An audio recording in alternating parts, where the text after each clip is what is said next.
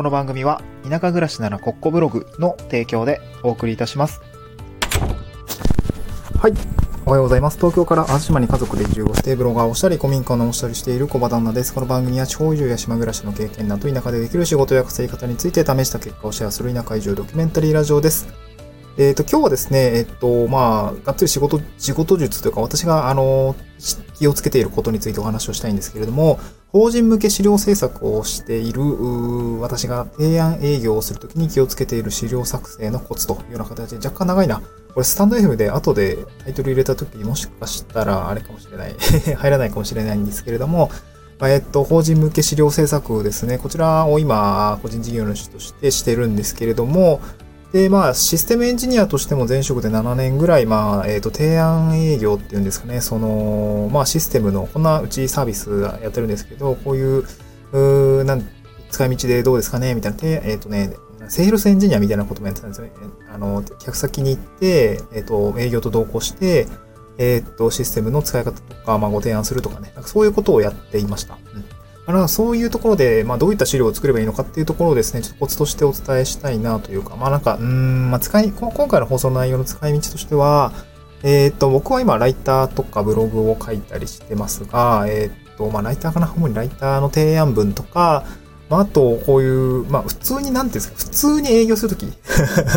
普通に営業するときになんか使えるかなと思うので、なんか、どうし、なんか、ご自身のその、まあ、シチュエーションに置き換えて、ちょっと、エッセンスをですね、抽出して、なんか自分に置き換えて考えてみてもいいのかなというふうに感じましたので、えっ、ー、と、ちょっとね、えー、3つに分けてご紹介をしたいなと思います。今日ね、ポイントが3つありまして、1つ目が担当者ではなく決済者を意識して資料を作り込むっていうことですね。2つ目が全体像から細部へ展開する。これが2つ目です。3つ目は人は資料を読まずに見ているよっていうことを3つ目にお話をさせていただいて、まあ、資料作、資料、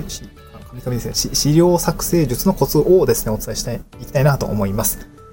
はい。えっ、ー、と、今、まあ、個人事業主として法人向けの資料制作案件を、えー、お仕事をしてるんですけれども、ま、やっぱりその、まあ、業務としてね、あの、やってることとしては、プレゼン資料とか、まあ、提案営業資料っていうのが、のブラッシュアップっていうのは多いですね。うん、例えば、なんか、まあ、文字だけのテ、例えばテキスト、ベースの、なんかこう、原稿みたいのを見て、じゃあこれはなんかこんな感じで、えー、まあ、伝えたいことを構造化して、じゃあ図解に起こして、こんな感じでこうステップとして、えーえー、資料として、まあ起こしましょうか、みたいな感じですね。まあそういったものを、まあ綺麗に、えー、パワーポイントとかにして、えー、まあ納品するというような仕事になっていますね。うん。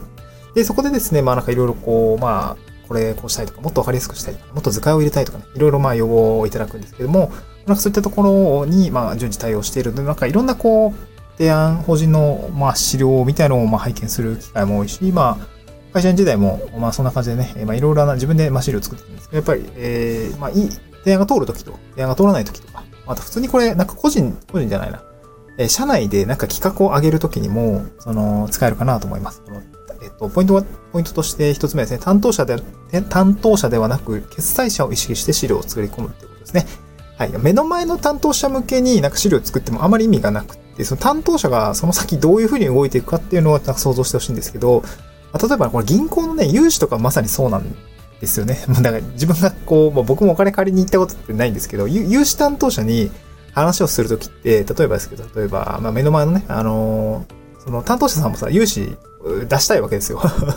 あなたの、あ例えばカフェをね、起業するってなったときに、えー、っと、これこれこんな会を開きたいんですね。そこで集客がこのぐらいあって、えっと、これぐらいの利益が見込めそうで、えー、例えば3年から5年ぐらいで、え投資回収できそうです、みたいな話を、あの、まあ、頑張るわけですよね。でそしたら、あの、目の前の融資担当者さんは、それで、あ、いいですね、じゃあお金貸しますってわけにはならなくて、えっと、目の前の担当者さんはお話を聞いた後、えー、っと、こういった、まあ、なんていうんですかね、あの、まあ、事業計画みたいのさらっと見て、えっと、じゃあ、これだったらいけそうかな。まあ、これだったら、これもうちょっとなんとかならないですかねって話をすると思うんですけど、それって何でしてるかっていうと、その担当者自身が、その、融資計画みたいのを、まあ、自分で作って、それ、決済者に話し通すわけですよね。うん。それ決済が通れば、晴れて融資するできるっていうような形になると思うんですね。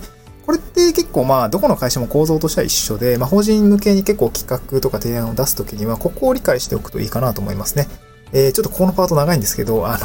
の、なんで、なんでかって言ってば、その、えっと、担当者から決済者にやっぱり確認が入って、決済者が物事を、えー、決めていくっていう形になると思います。うん。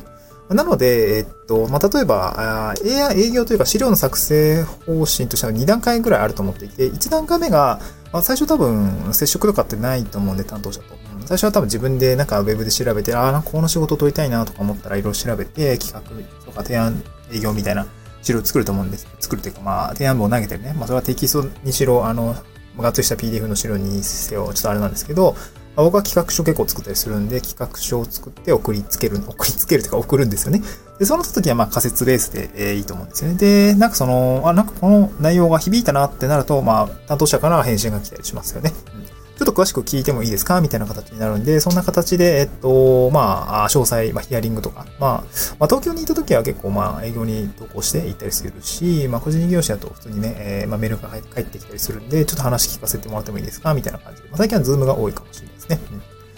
でえっと、担当者といろいろ話すわけですよね。で、担当者といろいろヒアリングをして、なんかこう、こうこういう仮説で、まあ、こんな感じでやってきたんですけど、なんかこう、お力になりそうですかみたいな話をするわけですよね。うん。で、そうなった時に担当者は、まあ多分、まあ、なんかこう、心に留まることがあって多分話を聞いているパターンが多いですね。まあ当然なんか、なんか来たからとりあえず時間割くかっていう人はあんまりいなくって、なんか興味があって聞いてくれているので、なんかこう、まあ話が波長が合えばね、あじゃあもう全然これでいきましょう、みたいな、あの、上司に上に説明しますって、この上に説明しますのところまでも、あの、持っていくのは、多分そんなにその、フックになった時点では難しくないんじゃないかなとは思うんですけど、まあ内容がね、あの、あまり良くなかったら、あの、ダメなんですけど。で、その担当者の方が、その後どういうふうに動いていくかっていうと、もう少しね、あの、上に決済を取る、あの、話を進めていいかっていうところを、あの、取りに行くので、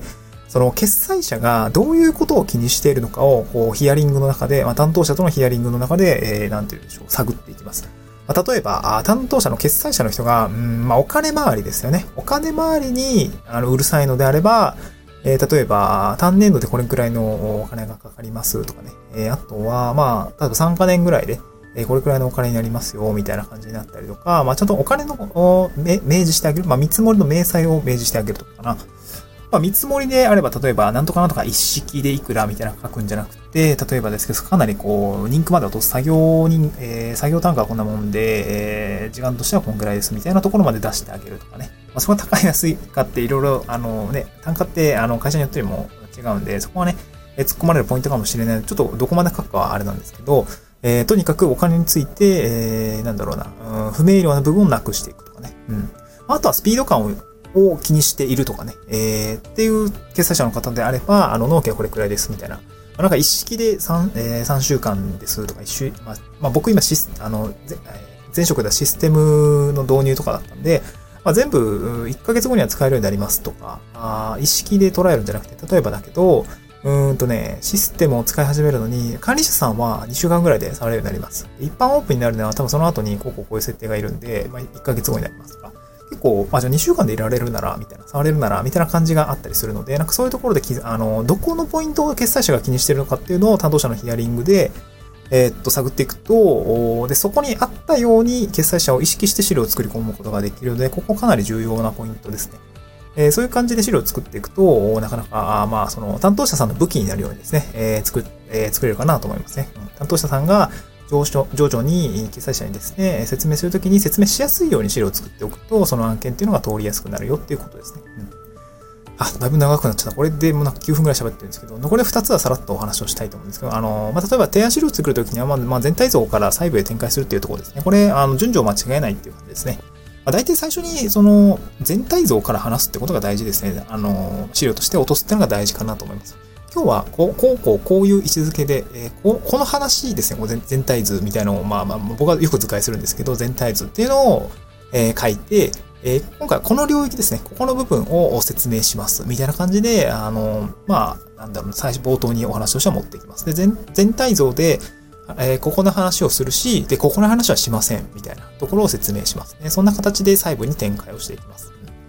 で、最後、えー、最後3つ目がですね、人は資料を読まずに見ているよっていうところを意識して作っていますということですね。うんまあ、分かりやすさというのはなんか割と目で読めるものなのかどうかっていうところになるかなと思いますね。なんかやっぱり忙しい時って精読しないじゃないですか。まあこれ文章もそうだと思うんで、やっぱり分かりやすい文章を書くとかもそうですし、まあ僕の場合は結構法人向けの資料制作とかだったりとかも結構まあパワポを使うこと多いですね。ビジュアルで売って書けるようなものが多いんで、まあ、伝えたいことを構造化したりとか、余白、えー、なんだろう、余白を結構多めにとって圧迫を減らしたりとかしますね。えー、っと、IT コンサルの業界だとミーシーとか言ったりするんですけど、なんか、なんだろう、んなんだっけ、無駄無理じゃ、あれ違うわ。漏れなくダブりなくっていう考え方で、なんかいろいろこう表記、そのこと、あんえー、事柄に対して、えー、っと、なんて言うんだろうな。まあいろいろこう、いろんな観点で、えー、漏れなくダブりなくっていう観点で、こう、例えばマトリックスを作って、なんかこう構造化するためのこうポイントを洗い出して、じゃあここについてなんかこう階層で示すのかとかね。まあ、要素を洗い出したらそれをなんかどういう順番で伝えるのかとか、どういう構成で伝えるのか、まあリストなのか、えー、マトリックスなのかっていうところを考えて資料を作っていくんですけど、そんな感じでこう図解で構造化するとまあやっぱ分かりやすいんで、なんていうんですかね、まあ、読まずに見て分かるようなものをっていうところを意識して作っていますね。うんはい、ちょっとすっげえ駆け足だったんですけど、今日はそんな感じですね。こう、法人向け資料制作を、えー、作成してる私が提案営業をするときに気をつけている資料作成のコツということで、まあ、3つお話をさせていただきました。あ最後まとめですけれども、担当者は、えー、1つ目がですね、担当者ではなく決済者を意識して資料を作り込む。2つ目が全体像から細部へ展開する。3つ目は人は資料を読まずに見ているよっていうことですね。こちらの3つを押さえておくと、まあ、わかりやすい資料とか、まあもしかしたらわかりやすい文章あ、難しいな。まあ、わかんない。文章どうなんだろう。まあ、なんか、文章術文章術というよりは資料作成術みたいなところですかね。まあ、ブログももしかしたらそうかもしれないですね。うん、なんかそういう書き方に何か通じることがあるかもしれないですね。やっぱり図解とか入れるとブログもわかりやすくなりますので、そんな感じで私は資料を作成していますというような内容でございました。今日はですね、そんな資料制作案件が、のお仕事が取れた時のポートフォリオですね、こうなんか図解のポートフォリオみたいなのを合わせて、合わせて読みたいに、えー、設置しております。台本のですね、ノートに記事として埋め込んでますので、まあ、なんか、こういうポートフォリオを作ったら、あ、図解の案件が取れたよ、みたいな、パワポ案件というのが取れたよ、取れたよ、みたいな話をしておりますので、えー、なんかその、なんかちょっと図解やってみたいなとか、図解気になるなっていう方がいれば、このポートフォリオを見ると、あ、これでじゃあ仕事が取れるんだ。なんかね、思ったよりね、多分あんまりレベル高くないと思います。なんか、私もいけそうだみたいな、真似したら作れそうだっていうレベルだと思うんで、なんかそういうのも挑戦したい、挑戦してみたい方は、ぜひ参考にしてみてください。